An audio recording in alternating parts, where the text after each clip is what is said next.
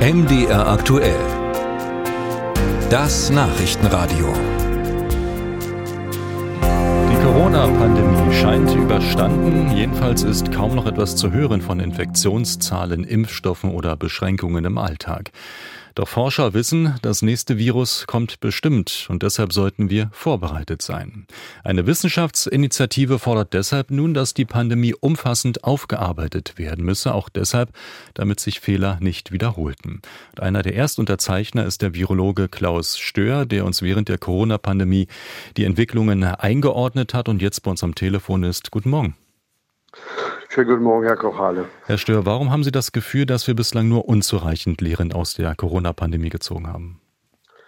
Ja, wenn äh, so ein großes Ereignis äh, passiert, dann äh, geschehen Dinge, die äh, sind sehr gut. Die sollte man sich äh, bewahren in seinen Erinnerungen, in Vorbereitung für die nächste Pandemie. Aber es gehen auch Dinge daneben und das hielt sich wohl nicht so ganz die Waage. Äh, ich glaube, man hätte vieles besser machen können. Aber wie auch immer, wenn man nicht jetzt daraus lernt, das aufschreibt, den Pandemieplan, den Deutschland ja hat, auf den neuesten Stand bringt, anpasst, dann wird es gut so sein, dass bei der nächsten Pandemie, die ja unvermeidbar ist, dann dieselben Fehler nochmal gemacht werden. Also ich halte das für richtig, dass man jetzt ganz intensiv nachschaut und sich überlegt, was man besser äh, und anders machen könnte. Aber in diesem von Ihnen erwähnten Pandemieplan oder auch aus dem Corona-Expertenrat der Bundesregierung, der mehr als 30 Mal getagt hat, da müssten sich doch genügend Ansätze finden lassen. Ja, also äh, der Pandemieplan, den das RKI aufgestellt hatte vor der Pandemie, sogar nochmal auf den neuesten Stand gebracht hat, da stehen ja sehr viele richtige Dinge drin. Die hat man gar nicht verwendet.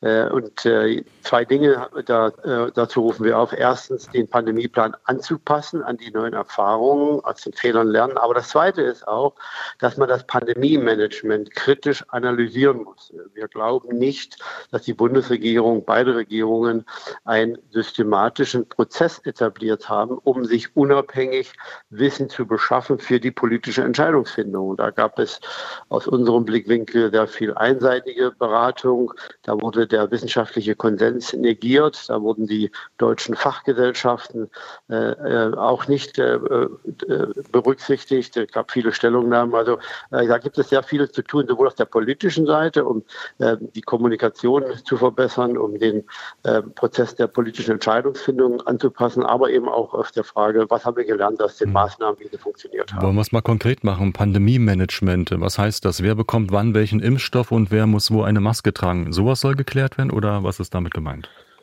Ganz genau, man muss ja reagieren auf die sich entwickelnde Situation. Nehmen wir mal ein Beispiel. Jetzt kommt äh, eine neue Variante so zwischen in der Pandemie. Jetzt ist die Frage, wie gefährlich ist die? Da haben die Engländer einen äh, Krisenstab etabliert, der sogar partiell öffentlich tagt, wo die Fachkollegen äh, dann einschätzen, macht, hat ja eine Bedeutung oder nicht. In Deutschland hat Herr, Lauterbach eben eine Killervariante propagiert oder verbringt man einen Turbovirus. und die wissenschaftliche unabhängige Auswertung ist auf der Strecke geblieben. Dann gab es noch eine Kakophonie von sogenannten und richtigen Experten, die dann auch ihre Meinung gesagt haben. Aber wie man die Bevölkerung dann in, richtig informiert, wie man auch die entsprechenden Maßnahmen anpasst, das muss entsprechend systematisch organisiert werden und das ist äh, wichtig bei der nächsten Pandemie. Fordert der Virologe Klaus Stör. Danke für diese Einordnung und guten Morgen zu Ihnen.